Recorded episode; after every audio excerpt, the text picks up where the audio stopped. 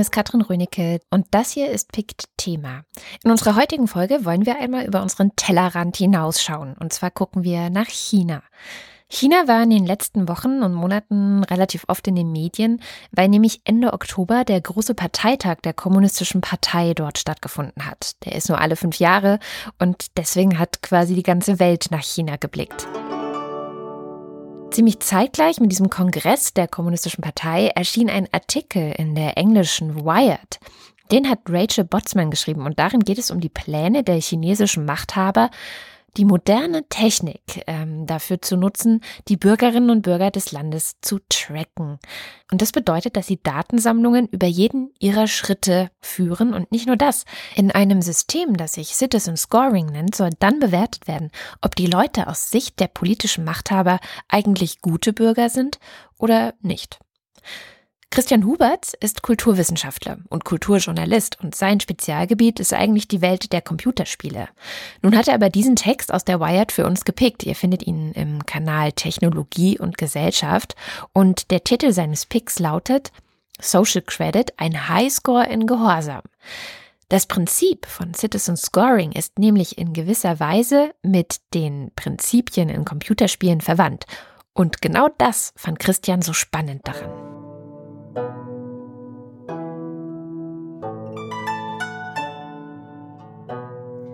Na, ich komme ja ursprünglich aus dem Bereich der Game Studies, also der Computerspielforschung und da sind solche Systeme ja mehr oder weniger obligatorisch. Jedes Computerspiel überwacht den Spieler komplett und natscht ihn und manipuliert ihn in der Art und Weise, wie er sich verhält. Und finde es dann immer sehr spannend, was passiert, wenn eben genau solche Systeme plötzlich in den, den Alltag rutschen. Da gibt es ja dieses Buzzword der Gamification und äh, so ein dieses Social Credit System, was der chinesischen Regierung vorschwebt, äh, ist halt eben genauso ein Versuch, Vertrauen und Kontrolle über Menschen zu gamifizieren. Vielleicht noch mal kurz zu der Begrifflichkeit.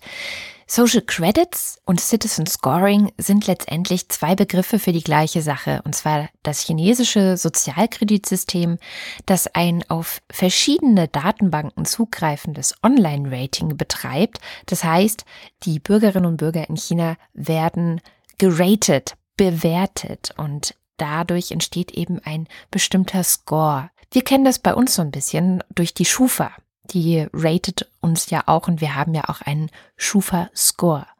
Noch ist das Ganze eher Zukunftsmusik, aber die chinesische Regierung plant schon fleißig. Also aktuell hat die chinesische Regierung nur Lizenzen vergeben an große Finanz- und Medienunternehmen, die quasi im, im Rahmen ihrer Kundschaft äh, schon solche Social Credit Systeme ausprobieren. Ab 2020 soll das dann verbindlich werden. Also jeder chinesische Bürger hat dann eine eigene Social Credit Score, die sich je nachdem nach unten oder oben verändert, wie vertrauenswürdig sich der Bürger verhält. Und was als vertrauenswürdig gilt und was nicht, wird halt über jede Menge persönliche Daten bestimmt die halt über soziale Netzwerke, über Online-Dienste, über Kreditkarten, über alles Mögliche gesammelt werden. Also und diese Daten werden dann benutzt, um über jeden Bürger ein Profil zu erstellen, ob er sich gut oder schlecht verhält. Wenn man dann zum Beispiel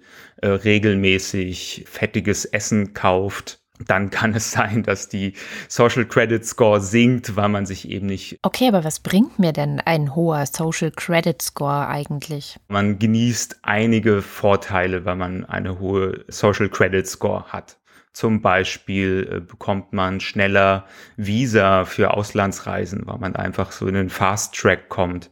Man kommt aber auch äh, zum Beispiel auf, auf Dating-Seiten, landet man quasi weiter oben in den, in den Suchanfragen. Also so ganz viele äh, Aspekte des Alltags und auch des Berufslebens werden plötzlich davon durchdrungen. Also gerade wenn man äh, sich an öffentlichen Stellen bewirbt, wird es ein großes Problem sein, das mit einer niedrigen äh, Social Credit Score zu machen, weil dann äh, wird man den Job wahrscheinlich nicht bekommen. Okay, also ich würde sagen, beim Geld, und letztendlich geht es bei Jobs ja auch um Geld, hört der Spaß auf. Aber was sagen die Chinesen dazu? Also Rachel Botsman, die den Text geschrieben hat, beschreibt es eher so, dass viele chinesische Bürger eher ganz glücklich sind mit diesem System. Sie beschreibt da, wie es halt bislang in China auch noch nicht wirklich solche Systeme gab, wie wir die auch haben. Zum Beispiel sowas wie die Schufa, die halt sowas wie generelle Kreditwürdigkeit überprüft. Deswegen gibt's da oder gab es in der Vergangenheit auch immer wieder Probleme mit Menschen, die sich da nicht an Verträge gehalten haben und so. Äh, von daher begrüßen das erstaunlich viele Bürger und äh, das ist ja auch leider ein bisschen das perfide an solchen Gamifizierungssystemen, dass sie unabhängig jetzt erstmal davon, wie manipulativ sie sind oder welche potenziell negativen Folgen sie in der Zukunft haben, dass die auch erstmal Spaß machen. Also dass es Spaß macht, sich selbst zu quantifizieren und äh, diese Zahlen, die man über sich selbst sammelt, dann auch zu optimieren. Dieser Spaß allerdings ist sehr trügerisch, denn letztendlich geht es hier um eine Maßnahme, die tief in das Privatleben der chinesischen Bürgerinnen und Bürger reinreichen soll. Es geht um das Recht auf Privatsphäre. Und weil das durch die Pläne der chinesischen Politik noch mehr beeinträchtigt werden würde, hat sich jetzt auch Human Rights Watch eingeschaltet. Und was die davon halten, hören wir nach einer kurzen Werbeunterbrechung. Jetzt kommt Werbung. Boxcryptor ist eine in Deutschland entwickelte Software, mit der du deine Daten bei Dropbox oder Google Drive oder so ziemlich jedem gängigen Cloud-Anbieter schützen kannst. Wenn du nicht möchtest, dass deine Daten in die falschen Hände geraten oder von den jeweiligen Unternehmen gescannt werden, schafft Boxcryptor Abhilfe. Die Software ist auch für Nicht-Informatiker einfach und intuitiv benutzbar, denn die Verschlüsselung läuft im Hintergrund. Einmal eingerichtet wirst du als Nutzer nicht mehr viel davon merken. Aufgrund der verwendeten Verschlüsselungstechnologie kannst nur du auf deine Daten zugreifen und auch Boxcryptor selbst kann deine Daten nicht entschlüsseln. Eine Zusammenarbeit im Team ist möglich. Boxcryptor ist kostenlos für die Verschlüsselung von einer Cloud und für die Nutzung auf zwei Geräten. Wenn du mehrere Clouds verschlüsseln möchtest, kannst du die Vollversion mit einem exklusiven Rabatt auf www.boxcryptor.com erwerben. Mit dem Code PICT2017 erhältst du 30% auf eine Jahreslizenz. Das war Werbung. Maya Wang ist eine Analystin von Human Rights Watch und sie ist Spezialistin für China. Sie beobachtet die Entwicklung im Land schon lange und für sie ist klar, Massenüberwachung hat eine lange Tradition dort. Die chinesische Regierung hat natürlich schon eine sehr lange Geschichte der Massenüberwachung. In der Vergangenheit gab es Systeme wie das Dangeng-System, das eine politische Akte über jeden chinesischen Bürger hatte und ihm durch sein ganzes Leben folgte, festgelegt hat, wie groß die politische Loyalität gegenüber der Partei war. Es wurde auch festgelegt, wo man zur Schule gegangen ist, welche Arbeit man bekommen würde und welche Bestrafungen. Die Idee hinter der technologisch assistierten Massenüberwachung ist nun, dass die Regierung ein aktuelles Überwachungssystem haben will, da das Land sich vom Kommunismus zum Kapitalismus wandelt. Jetzt arbeiten Leute nicht mehr in Masseneinheiten, die der Staat organisiert und deswegen verlieren diese alten Formen der Massenüberwachung ihre Relevanz. Äh, diese altmodische Form der Überwachung, die wird jetzt ersetzt. Und zwar durch verschiedene neue Systeme, die immer mit einer künstlichen Intelligenz ausgestattet sind. Eines dieser Systeme nennt sich Police Cloud und genau die steht im Fokus der Recherchen von Maya Wang und Human Rights Watch. Mm, die chinesische Regierung nutzt eine Vielzahl von KI-Programmen und Police Cloud ist eine davon. Sie nutzt Big Data und Cloud Computing und schöpft alle Daten, die über chinesische Bürger verfügbar sind, aus. Sie haben einen großen Reichtum an solchen Informationen, alle Hoteldaten, alle Flugdaten, alle Zugdaten. All diese Daten sind in China identifizierbar und werden mit nationalen Ausweisen verknüpft identifiable and linked to your national ID card. Uh, so in addition to that, uh, the police also is accessing. Zusätzlich schöpft Police Cloud alle Daten von anderen Regierungsbehörden ab, zum Beispiel die Gesundheitsinformationen und Steuerdaten. Und sie versuchen auch, die Informationen von Privatunternehmen zu bekommen, zum Beispiel von Paketlieferdiensten Wem wurden Pakete geschickt? Von wem bekommt man Pakete? Die Mitgliedschaft im Lieblingssupermarkt. All sowas wird von Police Cloud genutzt und diese nutzt dann Big Data, um Muster zu finden, wenn Leute sich ungewöhnlich verhalten und dieses ungewöhnliche Verhalten wird dann summiert und untersucht. Es geht hier also gar nicht wirklich um Straftaten, sondern darum herauszufinden, was ungewöhnlich ist. Und die zweite Funktion ist, die versteckten Beziehungen zwischen den Leuten sichtbar zu machen. Ein besonderer Fokus liegt auf denen, die man als politisch gefährlich ansieht. Maya Wang und Human Rights Watch sehen hier massiv das Recht auf Privatsphäre verletzt. Aber nicht nur das. Natürlich denkt man zuerst an die Privatsphäre. Die Polizei weiß eine Menge über dich, wo du warst, was du getan hast und was du tun wirst. Aber Privatsphäre ist nicht nur ein abstraktes Konzept. Eine Menge Leute werden vielleicht sagen, ich bin kein Terrorist, ich begehe keine Straftaten, ich habe nichts zu verbergen. Aber in der Realität hat die Polizei in China sehr willkürliche Macht. Es hört nicht bei Straftaten auf. Nein, hier wollen sie eine Menge über die Bürger wissen. Die Polizei weiß, mit wem ich regelmäßig etwas unternehme. Und jetzt entwickelt die chinesische Regierung auch noch das Social Credit System, das belohnt oder bestraft, je nachdem, wie gut du dich als Bürger in den Augen der Autoritäten machst. Und wenn diese Autoritäten alles über mich wissen können und mich dann belohnen oder bestrafen, dann bedeutet das, dass mein Leben ganz schön gesteuert wird. Und zwar so, wie es die Machthaber wünschen, auf der Basis eines großen Social Engineering Projektes. Das heißt, niemand von uns ist wirklich frei. Es stehen also alle unsere Freiheiten auf dem Spiel, nicht nur das Recht auf Privatsphäre.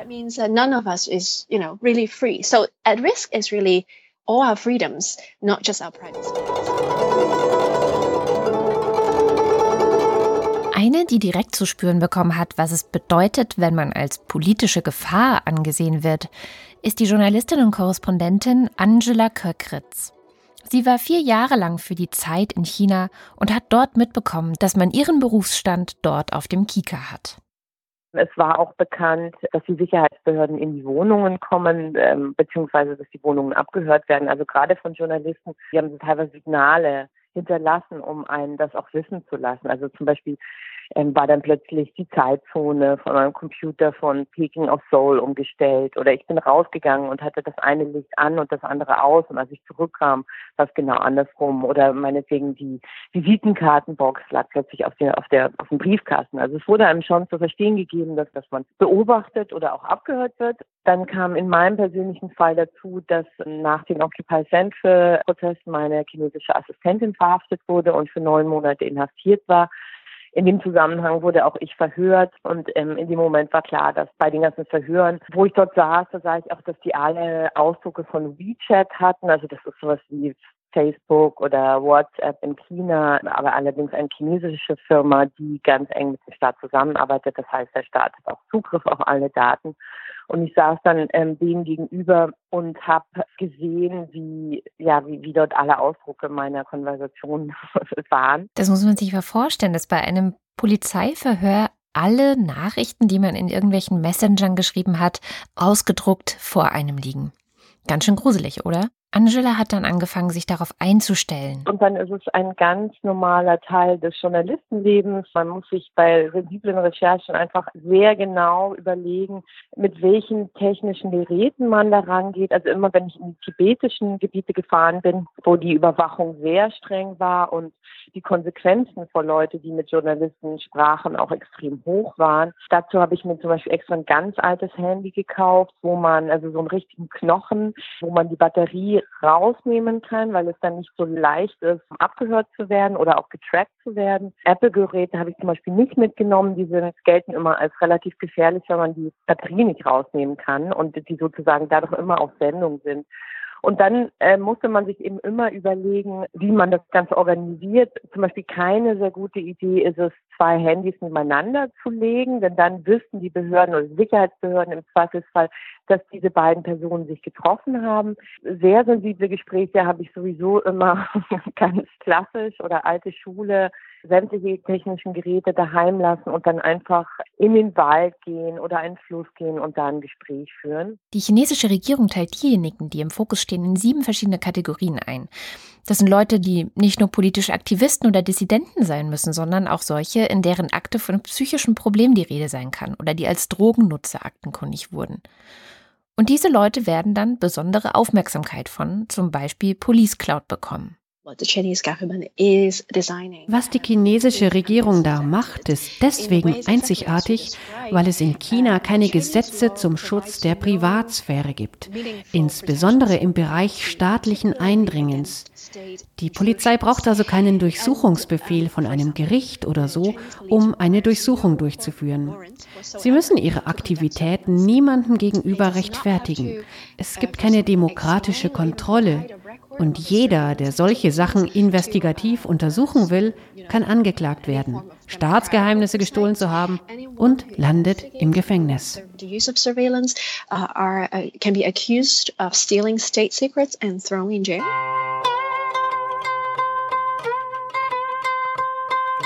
Diese Methoden der chinesischen Regierung erinnern dystopisch an George Orwells 1984. Und obwohl wir uns mit unseren westlichen Werten und Grundrechten im Kopf derartige Menschenrechtsverletzungen natürlich nicht vorstellen können, tragen westliche Firmen ihren Teil dazu bei, dass sie überhaupt möglich sind. Viele dieser Systeme werden von ausländischen Firmen zur Verfügung gestellt. Wir haben Akten über eine US-amerikanische Firma, die DNA-Sequenzierung anbietet. Und diese wird in einer repressiven Region namens Xinjiang eingesetzt, wo sie der Polizei dabei hilft, Profile von der muslimischen Minderheit dort zu erstellen.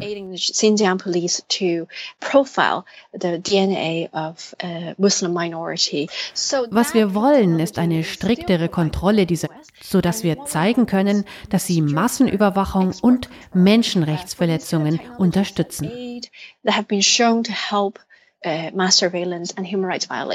In Xinjiang sind schon jetzt die Methoden der chinesischen Regierung zu erkennen, die vermutlich auch mit dem kommenden Citizen Scoring verknüpft werden.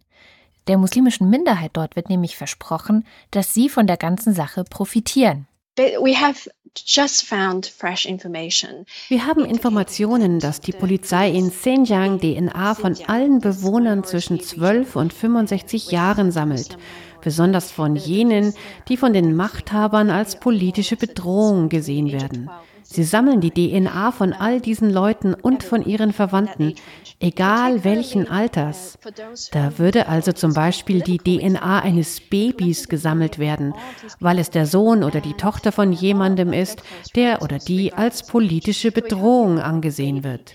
Und das alles wird unter dem Deckmantel eines öffentlichen Gesundheitsvorsorgeprogramms angeblich zum Wohl der Bewohner dort durchgeführt.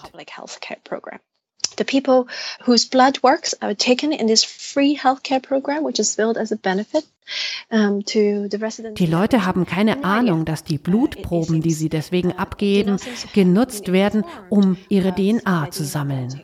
Und das alles wird ermöglicht durch Technologien, die ein amerikanisches DNA-Unternehmen zur Verfügung stellt.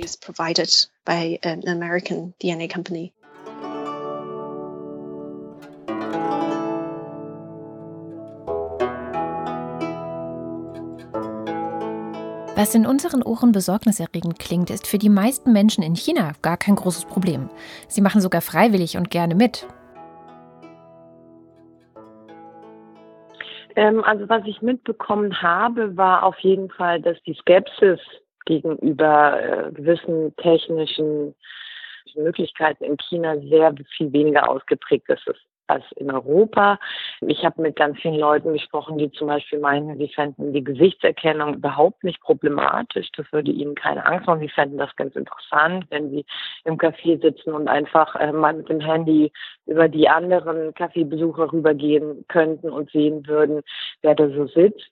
Es wurde damals auch sozusagen ganz groß, als ich da war, wie gesagt, das war 2014, als große Zukunftsgeschichte diskutiert, dass man schon bald eben zu Starbucks gehen kann oder und Starbucks ähm, ja, filmt. Es gibt dort eine Kamera, sie filmt dein Gesicht, sie weiß sofort, wer du bist. Ähm, du kannst dann über WeChat deinen Kaffee bezahlen und ähm, wenn der kommt, dann schreibt man dir einfach eine WeChat-Nachricht und, und das wäre eben so praktisch, sodass dieser barlose Handel unglaublich ausgeprägt war und ist. Also es wird eigentlich alles über zum Beispiel WeChat Money oder Alipay ähm, gemacht. Es wird unglaublich viel über Apps bezahlt. Was auch ziemlich erstaunlich war, ist der Taubau, also sozusagen Online-Shopping oder sowas so wie eBay, nur eben in viel, viel, viel, viel größer. Also dieser ganze Internethandel war ganz groß und dadurch war, ähm, war natürlich das Einfallstor für sowas wie Alipay ganz groß, also sozusagen Mobilfinanzdienstleister. Und dieses Mobilfinanzdienstleister, die haben immer größere Aufgaben übernommen, also wie zum Beispiel Bankenservices und das war sehr populär, weil oder ist sehr populär, weil äh, in China der Privatkunde sehr schlecht Kredite bei der Bank bekommt. Es wurden dann auch sowas wie Gesundheitsversicherungen angeboten. Also alles, was es sozusagen im chinesischen System nicht so gab, wie Banken, Gesundheitsversicherungen und so weiter, da sind überall diese Finanzdienste, diese Online-Finanzdienstleister reingegangen. Das heißt, dadurch war schon mal eine ganz große, eine ganz große Gewöhnung daran, sehr viel im, am Zahlungsverkehr im Internet ähm, zum, abzuwickeln und, und man hatte sich dadurch sozusagen an dieses permanente, sich permanent raten gegenseitig. Die chinesische Bevölkerung ist viel schneller dabei, technologische äh, Fortschritte zu übernehmen. Da, da ist eine viel größere Begeisterung. Und zu dieser Begeisterung trägt der Faktor der Gamification, wie Christian Huberts ihn beschrieben hat, natürlich bei. Christian bemerkt auch an sich selber manchmal, dass er Tendenzen dazu hat, Spaß an sowas zu haben. Ich spiele viele Computerspiele und kann da immer wieder feststellen, wie einfach ich zu manipulieren bin in dem Moment, wo man mir eine Zahl vorsetzt, die ich optimieren kann, die ich in positiver Weise gestalten kann und dann am Ende zu merken, dass ich eigentlich was völlig Sinnloses gemacht habe oder im schlimmsten Fall sogar was Negatives gemacht hat. Von daher ist es ein schwieriges Thema, weil einerseits kann so ein System ja auch Positives bewirken, so wie das in China aber aktuell äh, aussieht, wie es geplant ist, ist es ja höchstgradig perfide. Trotzdem ist ihm dann noch eine interessante Parallele zu uns aufgefallen. Wir haben ja solche Systeme auch, aber wir nutzen die freiwillig. Sowas wie Facebook müsste ich nicht benutzen, aber ich mache es unter anderem, weil große Teile meines Freundeskreises und meiner quasi beruflichen Kontakte darüber organisiert ist. Das heißt, die Freiwilligkeit ist plötzlich allein deswegen schon gar nicht so sehr gegeben. Und ich meinerseits grenze auch Menschen aus, die nicht bei Facebook sind, die dort nicht quasi sich auf diesen aufmerksamkeitsökonomischen Marktplatz begeben wollen und die sind plötzlich ausgeschlossen von Veranstaltungen oder Texten, die ich nur über Facebook kommuniziere. Unter Christians Pick hatte auch Antje Schrupp kommentiert und sie schreibt, dass sie sich etwas Sorgen darüber macht, dass sich zwar alle über diesen Trend in China empören und davor warnen, wie gefährlich das ist, dass sie aber denkt, dass wir nicht auf einer technologischen, sondern auf einer sozialen Ebene dieser ganzen Frage begegnen müssen nämlich indem wir fragen, ob wir wirklich lauter konformistische Leute haben wollen und wie man mit Leuten umgehen soll, die von der Norm abweichen. Sie findet, dass in Wahrheit diese Anwendungsformen ja nur die technologische Version eines gesellschaftlichen Konformitätsdrucks sind, der auch im sozialen Bereich viel zu wenig kritisiert wird, ihrer Meinung nach. Und Christian hat diesen Aufschlag angenommen. Ich hatte der Antje dann auch noch geantwortet, halt zu den Manipulationsmöglichkeiten. Christian glaubt nämlich nicht, dass dann wirklich die besten Bürger auch am besten dastehen, sondern dass die am besten dastehen, die das System am besten manipulieren können. Wie sich solche Systeme manipulieren lassen, sieht man halt auch daran, wie in Computerspielen, gerade in Online-Games oder in Pervasive Games wie Pokémon Go solche Systeme manipuliert werden. Also wenn zum Beispiel äh, die Daten einer, einer Fitness-App weitergegeben werden an so ein Social Credit-System, dann kann man sich unter anderem damit behelfen, so wurde das Pokémon Go teilweise gemacht, dass man sein Handy, sein GPS-Handy einfach auf den Plattenspieler legt und das da halt mal für eine Stunde sich im Kreis dreht äh, und das dann halt als Lauf interpretiert wird, als zurückgelegte Distanz Und ich halte das für sehr wahrscheinlich, dass es in, im Rahmen solcher Social Credit Systeme halt sehr kreative äh, und sehr auch niedrigschwellige ja, Manipulationspraktiken sich dort entwickeln werden, also die teilweise wahrscheinlich kurios sind. Kann sich auch vorstellen, irgendwie das Handy irgendwie an das Haustier oder so mal dran zu machen und das mal ein bisschen rumlaufen zu lassen, damit man dann von der Krankenkasse mehr Zuschüsse bekommt. Jede Lücke wird ausgenutzt werden, was natürlich auch die äh, Score von allen, die jetzt ganz ehrlich sind, äh, natürlich entwertet, weil das System ja auch so ein bisschen ja, sich daran orientiert, wie so die allgemeine Verteilung von Scores ist. Wie bei jetzigen gesellschaftlichen Vertrauensbewertungssystemen kommt es dann auch wieder äh, ganz stark darauf an, wie ehrlich so die Gesamtbevölkerung ist und wer da bereit ist, halt mitzumanipulieren oder nicht. Hand aufs Herz, wie ehrlich werdet ihr, wenn es darum geht, auf welcher Position im Datingportal ihr in der Suche landet? Hm? Oder wer sich leisten kann, das System quasi über, über Geldflüsse zu manipulieren. Also so wie das bei Facebook heutzutage auch schon möglich ist, dass man sich Freunde oder quasi Seitenabonnenten kauft, könnte man sich genauso vorstellen, dass es äh, sich, sich ein Marktplatz entwickelt für Freunde mit hoher Score, weil dieses System ist ja auch perfide in der Hinsicht, dass die eigene Score davon abhängt, mit was für Menschen man so befreundet ist. Das heißt, es lohnt sich, wenn man Freunde mit hoher Score hat. Und das bedeutet einerseits für Leute, die hohe Score haben wollen, dass es sich lohnen kann, sich Freunde einzukaufen mit hoher Score. Kann auch für Leute, die halt einen hohen Score haben, äh, von Vorteil sein, die eigene Freundschaft zu verkaufen, um für andere quasi eine Optimierungsmöglichkeit zu bieten. Aber auch bis hin dazu, dass sich Menschen, die eh schon einen niedrigen Score äh, haben, anbieten, irgendwelche Dinge zu kaufen oder Sachen zu machen für Menschen mit hoher Score, die die nicht machen würden, weil es sich auf die Score auswirken würde. Also dass man irgendjemand dafür bezahlt, dass er irgendwie, keine Ahnung, irgendwelche Bücher kauft, die jetzt vom von der Regierung als äh, Anzeichen von Vertrauensunwürdigkeit gelten. Auch interessant. Ich könnte also reichen Leuten anbieten, dass ich für, sagen wir, 100 Euro für sie eine Packung Zigaretten kaufen gehe. Und mein Score ist eh schon scheiße, aber ihrer bleibt dann sauber. Fassen wir das alles noch einmal zusammen. Schon jetzt wird in China alles verdächtig überwacht und an Daten wird gesammelt, was nur geht. Betroffen sind davon vor allem Journalistinnen, politische Gegner, psychisch Kranke oder auch die muslimische Minderheit in Xinjiang, aus Sicht der chinesischen Bevölkerung jedoch ist all das eben eine besondere Form der Normalität. Für Human Rights Watch ist es ein ständiges Thema, denn hier werden Menschenrechte missachtet und die Privatsphäre abgeschafft. Eine Dystopie, nur dass sie bereits stattfindet. Falls euch das alles jetzt zu sehr deprimiert hat, dann solltet ihr gut zuhören, was Maya Wang mir am Ende unseres Gesprächs noch mit auf den Weg gegeben hat. Und damit soll sie auch das letzte Wort in dieser Sendung haben. Also ich denke, dieser Fall ist noch nicht verloren und ein Grund, warum wir dazu so viel forschen und veröffentlichen, ist, weil wir wollen, dass man sich die Gefahren von Big Data bewusst macht. Und wenn man die Regeln im eigenen Land festzurrt, macht es das härter für diese Unternehmen, die aus so missbräuchlichen Umgebungen kommen, sich international auszubreiten. Ich glaube, so haben die härteren Privatsphäre-Regeln in Europa geholfen, die Entwicklungen in China ein wenig zurückzudrängen. Aber natürlich müssen wir noch eine Menge mehr tun. know, in some ways help to push a little bit back against um, the developments in, in China. But obviously, we need to do a lot more. Mein Name ist Katrin Rönecke, das war PIK Thema und wir hören uns in zwei Wochen wieder.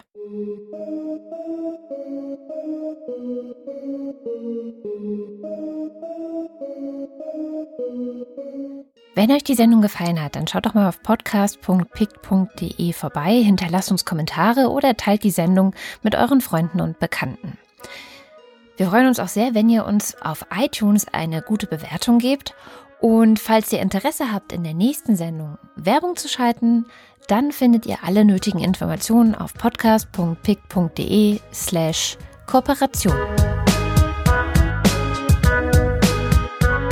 In der aktuellen Folge des Pikt Hintergrund Podcasts spricht Florian Scheirer unter anderem mit Heinz-Christian Strache, der als junger Mann in der Neonazi-Szene aktiv war, mit dem Philosophen Alexander Grau, der über Hypermoral geschrieben hat, und außerdem geht es um das gespaltene Verhältnis, das heutige Russen zu Lenin haben.